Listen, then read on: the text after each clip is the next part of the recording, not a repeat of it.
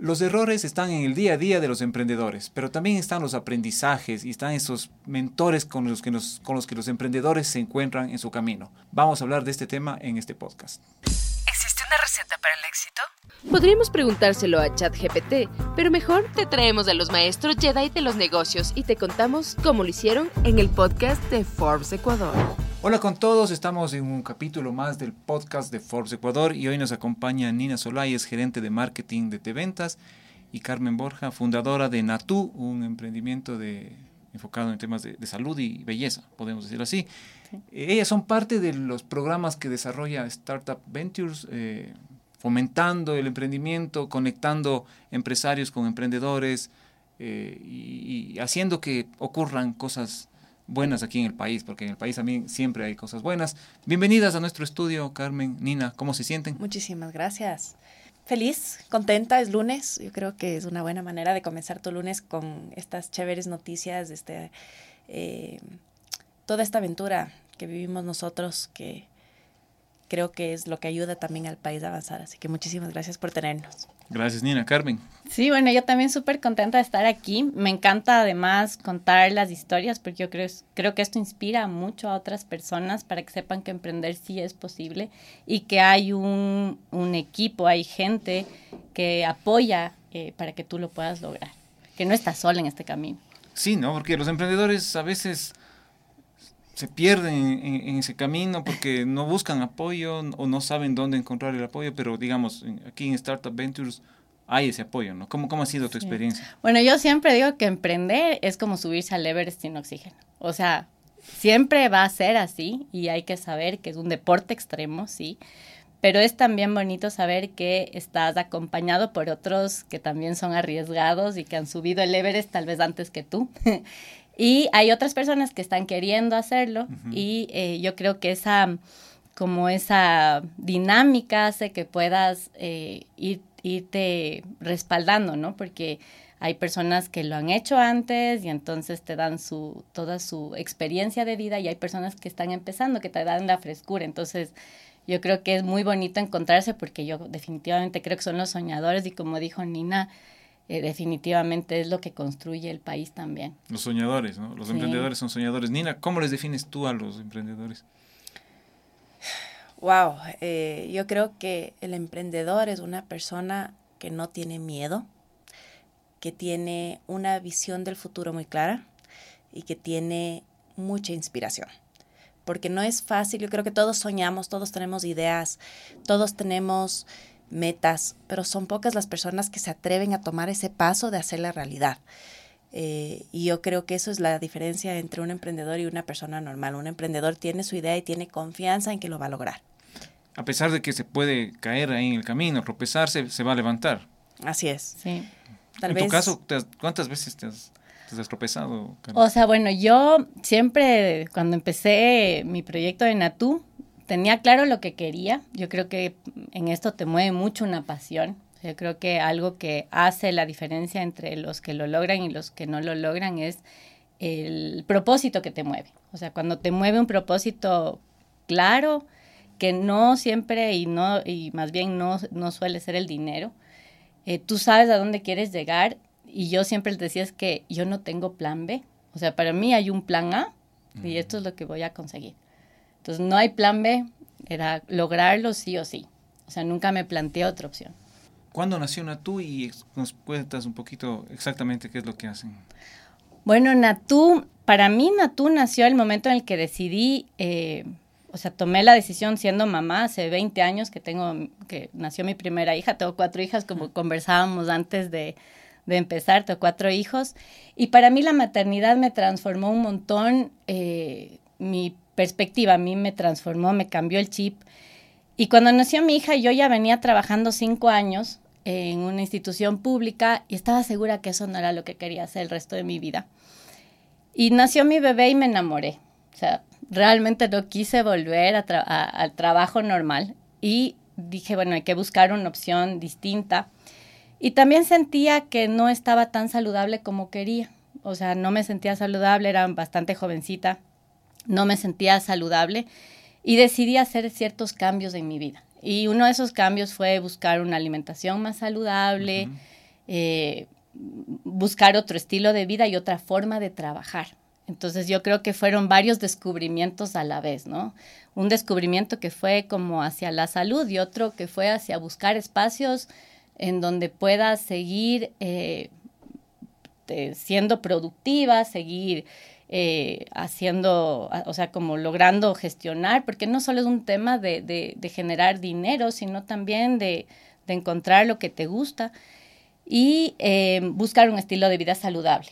Entonces, en ese camino eh, encontré algunas, alguna, informa alguna información valiosa. Yo, eh, de profesión inicial, soy antropóloga e historiadora, y entonces tengo mucho esta curiosidad por investigar. En este camino de la salud encontré este dato que a mí me impactó mucho, y es que todo lo que tú te pones en la piel entra a tu organismo igual que si te estuvieras comiendo. Entonces, ya estaba alimentándome mejor, pero todavía habían cosas que no estaban como en el ideal que yo quería para mí y para mis hijos. Y entonces empecé a elaborar todos los productos que una eh, familia necesita en casa. Y así mm. empezó algo que yo ese momento no sabía que iba a suceder. Porque lo hacías solamente para ti. Lo hacía solo para mí, para mi familia, para regalar a los amigos. Y, pues pasó así muchos años, ya son 20 años de esto, hasta que en el 2015 eh, decido y digo, bueno, ya tengo todo esto. Eh, me pedían mucho eh, que, les, que les venda, que ya no, porque yo regalaba, ¿no? A mí el, la transición a vender es así como para mí fue así como un hito, porque era como vender un hijo, ¿no? Algo que, que hacías con tanto cariño, era así como, pero ¿cómo te vendo? o sea, no, para mí era súper irreal. Y eh, luego me di cuenta que era muy importante comunicar y dar a conocer que había una forma distinta de cuidarse con productos que son hechos con ingredientes comestibles y que podías tener una amplia gama en, en, toda, esa, en toda esa propuesta. Entonces ahí empezó la aventura de, emprender. Y Nina, ¿cómo fue la conexión de Natu con Startup Ventures? No sé, tú, tú, les, tú eres, digamos, te ventas es parte de, los, de las empresas que colaboran con Startup Ventures. ¿Cómo fue eso? En realidad nosotros tuvimos la suerte de un primer contacto con Natu, en, creo que fue el primer producto que lanzaron. Eh, al mercado era una base, si no mal recuerdo. Era, sí, era el polvo de limpieza facial, el, y el humectante y el protector solar, en los tres primeros productos que tuvimos. Mm. Sí, entonces nosotros eh, como te ventas nos gusta siempre tener las puertas abiertas a los emprendedores porque sabemos lo difícil que es. Eh, y es un paso grandísimo el entre vender a los amigos, regalar a los amigos y realmente entrar al comercio formal. Entonces les damos una mano a los emprendedores a que tengan exposición al mercado, a que comiencen a ver, eh, ok, tengo que hacer tantas unidades, este es mi riesgo, esto es mi precio, esta es mi demanda. tuvimos esa suerte y fue súper interesante cuando vimos el producto porque realmente era algo único que eh, yo creo que muchas personas sí buscan, porque cada vez hay esta conciencia natural, digamos, de yo quiero cuidar mi cuerpo, yo quiero cuidar lo que hago, quiero saber qué me estoy poniendo. Entonces fue un, un match muy interesante. Y una de las cosas súper importantes cuando estamos revisando emprendimientos a los cuales queremos apoyar es que no solamente el producto debe ser interesante, sino que tiene que venir respaldado con un emprendedor que tiene pasión por lo que hace. Eh, y lo que mencionábamos, mencionaste aquí, eh, de, de, que era plan A es, es importante, porque muchos dicen, ah, bueno, es que voy a vender esto como mi plan B. Y está muy bien, pero eso nunca va a ser tu, tu motor, eso va a ser tu, tu extra. Entonces eso de que es mi plan A, esta es mi pasión y estoy ahí, fue también muy importante. ¿Y qué se siente apoyar a los emprendedores? O sea, tener, ofrecer una vitrina que es bastante conocida, muy conocida aquí en el país, pero ya cuando tú ves que Natú y tal vez otros emprendedores empiezan a, tener tracción y, las ventas crecen y, la demanda aumenta, ¿qué, ¿qué, sienten ustedes desde Startup Ventures y desde T-Ventas? Yo creo que es una bueno, primero súper positivo, ¿no? Qué, qué lindo poder ser esa parte de, de, lo que lleva el país hacia adelante. Soy fiel creyente que los emprendedores son los que nos sacan adelante a todos y nos, nos empujan, nos dan ese viento. Eh, pero para nosotros es también una pasión, yo creo. Eh, y cada vez que vemos éxito, inclusive tenemos emprendedores que ahora son parte de, de Startups and Ventures como eh, inversionistas. Es una cosa increíble porque vemos que realmente estamos ayudando al cambio. Estamos sacando adelante a, bueno, estamos sacando, los emprendedores están saliendo adelante con un poco de guía y apoyo que nosotros les podemos brindar. Eh, y como te ventas, es súper, súper, súper gratificante cuando nosotros vemos a alguien súper chiquito, entran a percha, tienen un poco de exposición y cada vez son más, más, más grandes. Inclusive hay algunos que entran con nosotros, después salen y venden en otros lados y tienen un éxito grandísimo. Y nosotros tal vez fuimos solo un peldaño de lo que necesitaban para llegar más allá. Entonces es Ah, y envidia, no mencioné. A mí me encanta, me encantaría decir soy emprendedora, pero no, no, no, no, no tengo eh, esas agallas que se necesitan. Se, les envidia a los emprendedores, ¿no? Porque, sí, o sea, se ve como, como alguien, yo alguna vez los describía como una especie de superhéroe que, que sale adelante, esa persona tal vez cool, pero que detrás de esa persona cool hay un montón de esfuerzo. ¿Cómo es, cómo es, cómo es un emprendedor?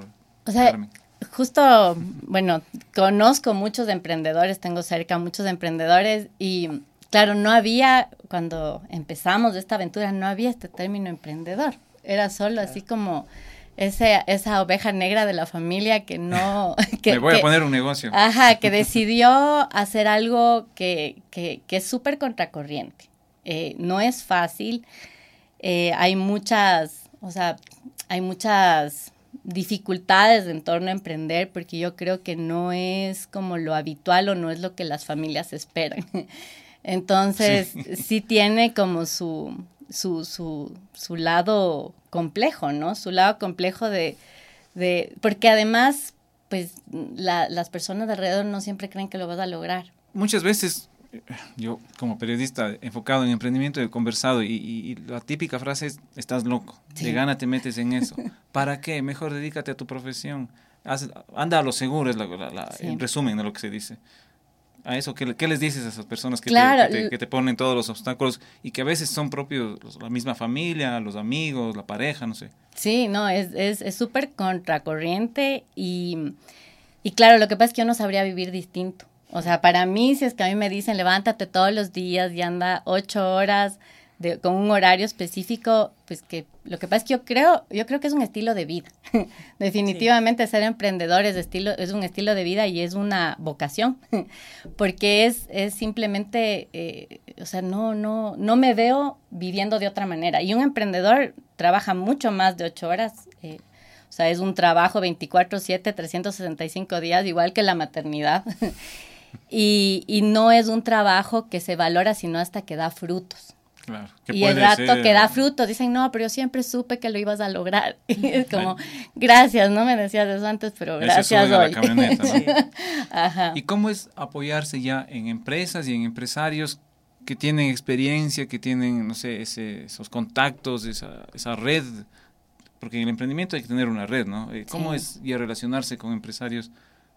Y que son tan grandes a veces y uno dice, a ver, yo quiero ser así, llegar a ser algo parecido, ¿cómo es eso? Sí, no, yo creo que da un mucho alivio, o sea, yo creo que es un gran alivio porque es así como, es como sentir que nadaste así, te cruzaste el lago San Pablo y al final ves así que estás llegando a una orilla y dices, llego a un puerto donde hay gente que sabe eh, lo que, lo que, lo, o sea, que ya lo ha hecho antes, que sabe cómo eh, dar un paso más, porque el emprendimiento cambia mucho, ¿no es cierto? Se transforma, nunca es igual. Eh, de repente vienen nuevos retos, entonces es como este constante subir al Everest y darte cuenta que nunca termina. Entonces llega un punto en el que te das cuenta que, que, que este bebé crece, ¿no es cierto? Que ya no, ya, ya, ya no es solo este emprendimiento y que está ya tomando tintes ya más serios, hay que hay que pagar impuestos, hay que contratar personas, ya,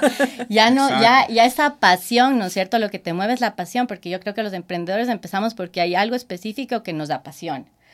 Pero para construir y llegar a eso y dar a conocer lo que te apasiona, tienes que formar una estructura. Y entonces al formar esa estructura hay muchas cosas que no sabes. Entonces cuando tú empiezas como emprendedor, eres como el, el, el, que, el que cobra las entradas en el circo, el que es también el payaso, el malabarista y luego al final el que, el que barre y cierra el kiosco. Y, y llega un punto que ya no puedes seguir así. Si quieres seguir creciendo, tienes que formar un equipo, tienes que eh, entrenarte y tener nuevas habilidades eh, y ya esa pasión tiene que tomar otro rumbo. Y yo creo muchísimo en el trabajo en equipo y siempre he dicho que si quieres eh, llegar pronto, llegas solo, pero si quieres llegar lejos, tienes que llegar acompañado. Exacto. Nina, ¿qué consejos les has dado tú a, Carmen y qué consejos les das a otros emprendedores cuando están con la gente de Startup Ventures eh, conversando, dialogando, planificando? ¿Qué les dices? Equivóquense rápido, no sé. Porque, ¿Cuáles son esos tips para, para los emprendedores? Depende mucho del caso, pero una de las cosas que creo que siempre, y viene el caso ahorita, justo lo que estábamos conversando, es que todas las empresas grandes fueron en algún punto emprendimientos. Todo comienza en algún punto. Eh, y nadie se despierta un día y dice, esta es mi idea, y el día siguiente es un éxito rotundo. Todos nos hemos tropezado, todos hemos tenido problemas, todos hemos intentado acaparar todo. Y es muy importante esa lección de saber, ok, me equivoqué, no es el final, levantémonos. También de igual de importante es saber cuándo te equivocas y eso sí es un camino que no debo seguir. Por más de que me encante, es por acá. Entonces siempre tener esos ojos abiertos a poder tomar la decisión correcta para toda la empresa, no solamente lo que te gusta a ti, que a veces es muy difícil, ¿no? Eh, y súper interesante lo que decías de, ya era el, el, que el circo venía escuchando un podcast eh, de donde le estaban entrevistando a Mark Zuckerberg de Meta. Y él decía que para él todavía llega a la oficina y él siente como si fuera ayer. Él siente que es el jovencito inspirado y dice, ya veo, yo soy el viejo de la oficina, ya. a mí también me pasa eso. sí, ya, no soy el, el, joven inspirado. Y dice, y si bien no hago todo, sí me gusta estar en todo. Mm. Entonces, e, esa es una línea bien difícil de lograrlo, porque tienes que tener esa visión de tu empresa pero a la vez tener esa gente tan inteligente, más inteligente que ti, clave. Todos los que tú con ratos tienen que ser más inteligentes que ti. Muy buen tip. Sí, y, y, me, me, resonó mientras hablabas, decía, bien, creo que también escuchaste a Max. Acabas de decir una palabra clave, esto de inspirarse, de estar inspirado, de inspirar en las, que las demás personas sigan el camino. ¿Cuáles son tus inspiraciones? Y también, Nina, luego la misma pregunta. ¿En qué te inspiraste? Bueno, ya nos explicabas ¿no? un poco, Carmen, esto de productos sanos para el consumo de la familia. Pero ¿cómo fuiste inspirándote en el camino ya? Bueno, a mí mi inspiración y mis, mis maestros son mis hijos. O sea, para mí eh, la maternidad ha sido lo que más me ha enseñado y lo que más me ha forjado en, en la vida. Y esa es mi inspiración, porque yo, pues, verles crecer, entender el mundo a través de ellos y, ver la salud, el bienestar, entender la vida a través de ellos, yo creo que es lo que me ha hecho saber qué es lo que quiero y qué es lo que quiero entregar. Mm, y yo creo que esa inspiración nunca termina, ¿no? Porque pues así como el emprendimiento, la maternidad es 24/7 y nunca termina. Y, y, yo creo que uno sigue adelante y, y, la pasión se va transformando, ¿no? O sea, y, me gustó mucho lo que dijo Nina porque uno, uno tiene que ser capaz de eh, entender que eh, uno tiene que, ir moldeándose a lo que va sucediendo en el camino. El emprendimiento crece, los hijos crecen, eh, el entorno cambia. acabamos de pasar a través de una pandemia, algo que tal vez nunca nos hubiéramos imaginado. Entonces yo creo que una de las habilidades que uno tiene que tener en la vida, y más si es que es emprendedor, es este esta posibilidad de entender, leer lo que está sucediendo en el entorno, adaptarse a eso y crear eh, en base a lo que se necesita. Y, me gustó mucho porque eh, cuando sucedió esto de la pandemia, eh, yo pasé muchos años antes insistiendo mucho en el tema de la salud, del cuidado, de lo natural. Y yo siento que entre las cosas que creo que hay que rescatar de, de, la pandemia fue esta regresar a ver lo que realmente es importante en la vida. Porque no importa cuánto dinero tengas en el banco ni qué tan bueno sea tu carro, si es que no tienes salud no tienes nada. Entonces yo creo que eso fue como un, hito que, permitió que emprendimientos como Natu se visibilicen como, la importancia que tienen, ¿no? Porque yo siempre insisto que somos un país que tiene tanto, que es tan diverso, que es tan bendecido por la naturaleza, que a veces no se da cuenta de, de, de, esto, ¿no? De, de, este, de esta maravilla que, tiene. Y parte de esa maravilla que tiene es todos estos recursos naturales que nosotros usamos para producir, para, para poder elaborar los productos, ¿no? Que son con ingredientes, pues, orgullosamente ecuatorianos, trabajados desde mujeres, que es también otra, otro tema súper eh, importante, porque la visión de, de, crear desde la mujer eh, y, y, formar una estructura desde la mujer también termina eh, eh, en, en, otra, en, eh, o sea, es, es, distinto, ¿no? Es, hemos creado una estructura desde, la, desde una visión femenina, en la, digamos, en, en, lo que es ahora Natu. Entonces yo creo que eso es importante, ¿no? Como darse este permiso de eh, crear fuera de lo que te dijeron que tenía que necesariamente ser y más bien leyendo lo que está sucediendo en tu contexto. Nina, la misma pregunta. ¿Cuáles son tus inspiraciones en el mundo de los negocios como empresaria, como eh, mentora de emprendedores? ¿En, en, en, qué te inspiras? Para mí, aunque suene cliché, mi inspiración es mi familia y viene desde muy atrás de mi abuelo. Nosotros somos una familia muy unida. Eh, mi papá lamentablemente falleció, pero él demostró que nada es imposible. Y en la empresa nosotros, aquí viene el cliché, somos una familia. y eh, a mí siempre me gusta recalcarlo porque vamos y pasamos más tiempo con la gente en la oficina que en la propia casa. Uh -huh. Y si llegas a la oficina a hacer algo que no te gusta, algo que no te llena, algo que no te inspira, algo que sientes que no estás haciendo una diferencia, no vas a estar feliz. Eh, y es lo mismo desde el punto de vista de emprendimiento. Si lo que tú haces no te inspira, no lo vas a hacer bien o no vas a tener éxito. Entonces, esa semilla, ese ejemplo de mi abuelo, de mi papá, de mis tíos, de mi mami, de toda la gente que me rodea, es el que me lleva a salir adelante, a seguir adelante. Porque al final no importa lo que tengas en el banco, no importa el carro que tú manejes, lo que importa es lo que vas a dejar, lo que importa es lo que estás creando. Y esto es lo que me lleva y yo creo que esto es lo que debería llenar a todos. Porque el ejemplo que estamos dejando ahorita es el que se llevan nuestros hijos, que son el futuro. Y el ejemplo que dejamos nosotros ahorita es el que se llevan sus vecinos, es el que se lleva el país. Entonces, si estamos aquí, hagamos algo bien.